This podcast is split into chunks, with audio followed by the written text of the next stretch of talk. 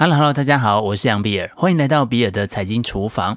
几天前在电报群 Telegram 的笔友问了一个问题，对，我们有个讨论群呢、比尔的财经厨房家教班，我会把这个电报群的网址啊放在资讯栏当中。他说：“早安，存股小小咖，请问有几只本来预计存的金融股获利已经有百分之五十了，要先卖出还是继续加码呢？”其实这个问题我没有什么发言权，因为我并没有存股或是存个股的成功经验可以分享。但是我对基金的定期定额是有心得的，同时我也看过银行众多客户定期定额的辛酸血泪。但各种定期定额的秘籍与操作手法资讯满天飞，让人莫衷一是。存股或者是定期定额的本来面目到底是什么呢？借此，大家有机会可以穿越资讯的迷雾，看到问题的本质。分散风险，投资上有句谚语：“留在市场的时间 （time in the market） 要比揣测市场的时机 （timing the market） 更重要。”所以，定期定额简单来说，就是平均化价格波动对投资收益的影响，也就是在时间的维度上分散风险。一个资产的价格变化可以分为趋势和波动两个部分。定期定额主要是将波动平均化，类似一个均值回归的过程。这个平均化的过程会削弱趋势。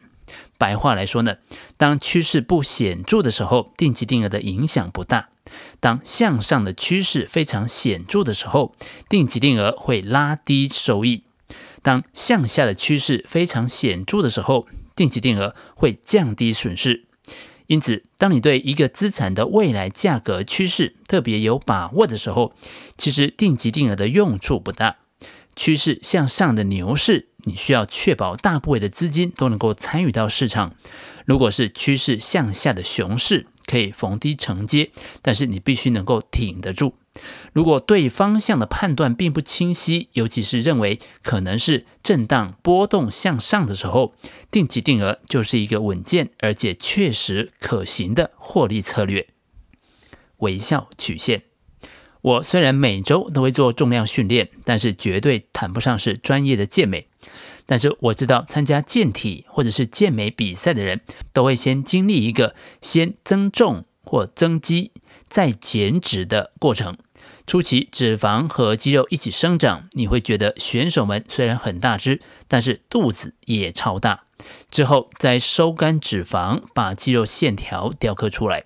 这其实跟基金定期定额的规律很像，定期定额越投越亏，和健身越健越胖是一样的，其实是一件值得微笑的事。那这该怎么说呢？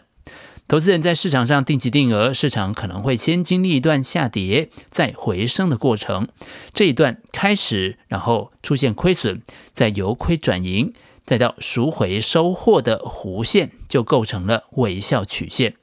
微笑曲线回答了两个主要问题：如果直接在低点进场，那报酬率不是会更高吗？是的，谁都知道低买高卖的原理，直接在微笑曲线的底部买进，报酬率是最高的。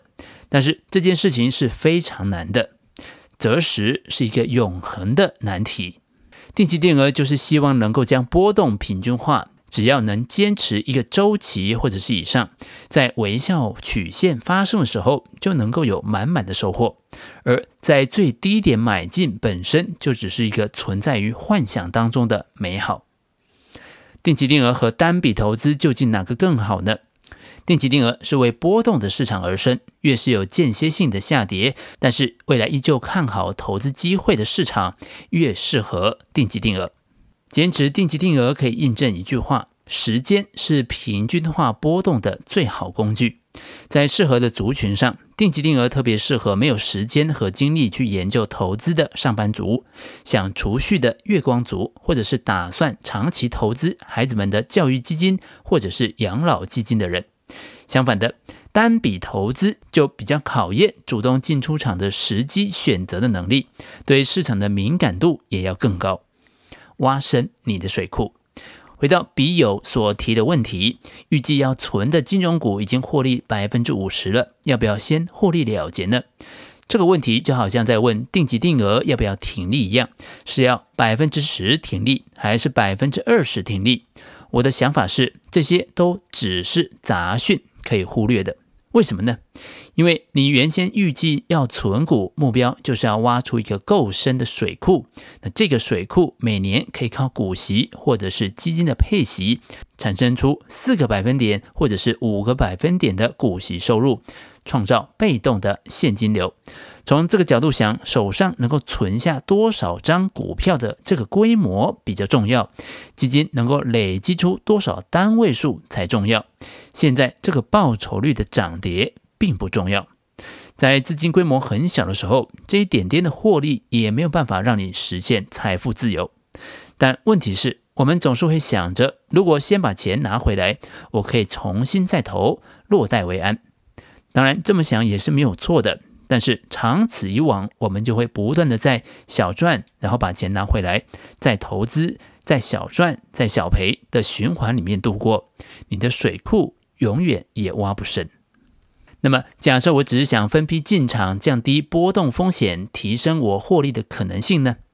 如果你的存股的出发点不是要存一桶金，也不是要挖一个够大的水库，而是想要分个几次进场，摊平成本。这个出发点其实非常危险，因为你可能很难坚持。在过程当中，你会感叹：早知道有赚就赶快拿回来。看别人已经获利了结了，树下乘凉，我还在挖水库，满心的愁苦。万一呢出现了大跌，还会陷入极度的恐慌。二零二零年三月，网友在 Mobile 零一崩溃说道：“存股我后悔了，领十年的股息也抵不过这一波股市崩跌。”惨呐、其他的网友纷纷回馈表示，存股的人要意志坚定，定期定额的买，只有股票张数，没有股价。按照步骤走，高也买，低也买，这才是存股人。或者是说，大多数的人嘴里说存股，其实股价一高就急着卖，股价一低就心慌想要停损。这半吊子的存股族遇到一次大空头，就打包回家了。不要挑战人性。然而几天前在跟出版社的同事们聊天的时候，同仁们也问了一个问题：金融股除了几乎年年获利，还有固定的配息。只是他看过历史的价位之后，发现现在的价格有点高，高点存股是不是不太好呢？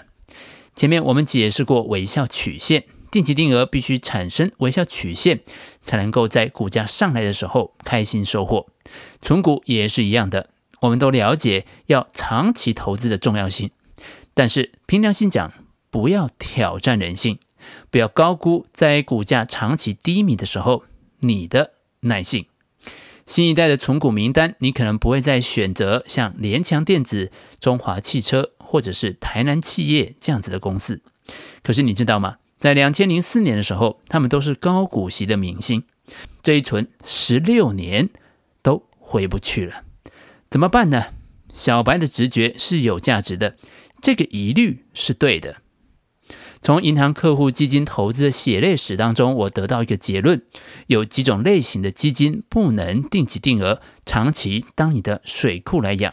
例如单一产业，像一九九九年的高科技，两千零六年的原物料、市况，两千零七年的绿能；单一国家，像日本小型、俄罗斯。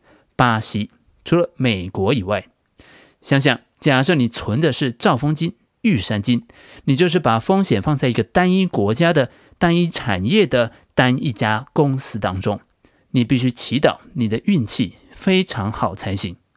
因此，其实我并不赞成存个股，我赞成定期定额，但是应该要以平衡型基金来当做你投资的标的。存个股，我并不赞成。ETF 非单一产业的零零五零、零零五六则是可以的。那么，非得要平衡型基金才行吗？有股有债会不会波动不够大，无法创造微笑曲线呢？我看过的客户当中，从来没有人嫌赚太少的，只有嫌不赚钱的。赚钱才是王道。定期定额不断累积基金的单位数，把水库挖深的过程是很苦的。看到正报酬才能激励你有动力坚持下去。台股与 S M P 五百过去三年的标准差大概是十八个百分点，台湾金融股的波动率大概是十个百分点。这个数字能带给你什么样子的意义呢？以标准差十八个百分点为例，也就代表市场上百分之九十五的时间里面，年度报酬的区间会是平均年度的报酬减掉两倍的十八个百分点，到平均年报酬加上两倍的十八个百分点中间。不要因为现在台股是多头，就忘记一个年度负三十个百分点的报酬率也是很可能会发生的。平衡型基金的好处就是可以将标准差下降到十二到十个百分点，如此在市场大幅下跌的时候，你看到的平均损失幅度可以控制在两成以内，这将会大大的提升你定期定额的持续力。总结来看。李笑来在他的《让时间陪你慢慢变富》当中提到，定期定额的本来面目是一种主动的被动。什么叫做主动的被动呢？主动的选择最正确的趋势，被动的等待趋势发挥作用。想要做到主动的被动，就是要放弃杂讯。衡量的标准很简单，一切跟趋势无关的都是杂讯。放弃一切杂讯之后，剩下的一切。都是自然而然的，因为只有这样才能够清楚地思考何时应该要主动，何时应该被动，才能够真正的理解什么叫做主动的被动。如果你想要当我们的笔友的话呢，欢迎加入我们的电报群哦。以上就是比尔的财经厨房想要提供给你的，让我们一起轻松活好每一天。我们下次见，拜拜。